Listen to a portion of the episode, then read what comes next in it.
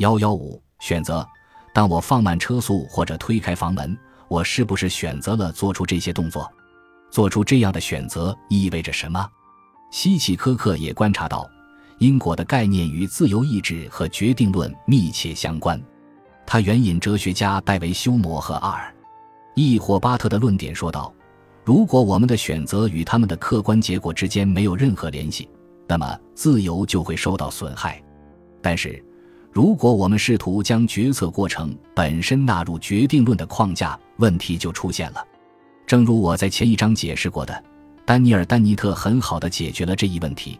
他提出，自由意志本身是一种人类的认知构建，就像马赫说理和因果的概念都是人类的认知构建一样。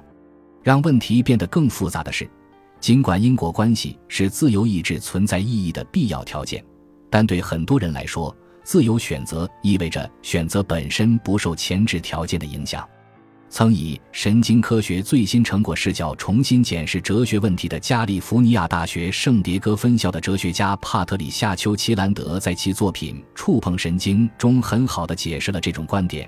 你可以说，如果你有自由意志，那么你的决定可以没有任何原因促使你做出决定的，不是你的目标、情绪、动机、知识或者其他任何东西。按照这种观点，你的意志凭借理智做出了一个决定。这被称作自由意志的反因果解释。反因果这个名字就反映了这样一种哲学理论：真正自由的选择，并不是由人和东西引起的，或者至少不是由大脑活动之类的任何物理因素引起的。按照这种观点，决定是不受前因影响的。德国哲学家伊曼努尔·康德就持有类似的观点，一些近代的康德追随者们也是如此。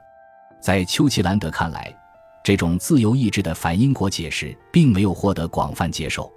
他说，支持这种观点的主要是哲学学者，而不是牙医、木匠或者农民。他提出了一个更接近常识的定义：如果你打算做一件事，知道自己在做什么，心智正常，并且你的决定并不是在受胁迫的情况下做出的，那么你就表现出了自由意志。这大概就是我们所能给出的最好的定义了。丹尼尔·丹尼特也对反因果解释不以为然。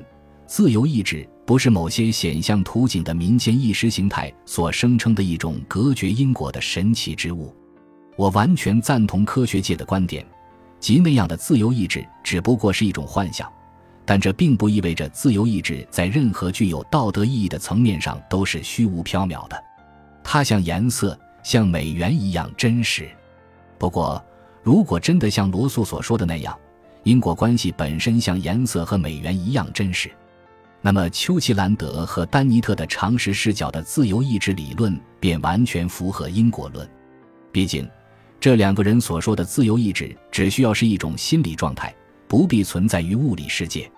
此外，丹尼特还指出，自由意志存在的意义也在于它在道德系统中的作用，而道德系统本身又是一系列心理状态的集合。或许我们可以说，自由意志、因果关系和道德一起构成了一个自洽、有效的动态心理状态集合。这些幻觉能够帮助我们过好我们的生活，但随着丰富的反馈机制的引入，人工智能也将习得因果关系的概念，并为自己的行为承担道义上的责任。此前那种乐观的平静即将被打破。感谢您的收听，本集已经播讲完毕。喜欢请订阅专辑，关注主播主页，更多精彩内容等着你。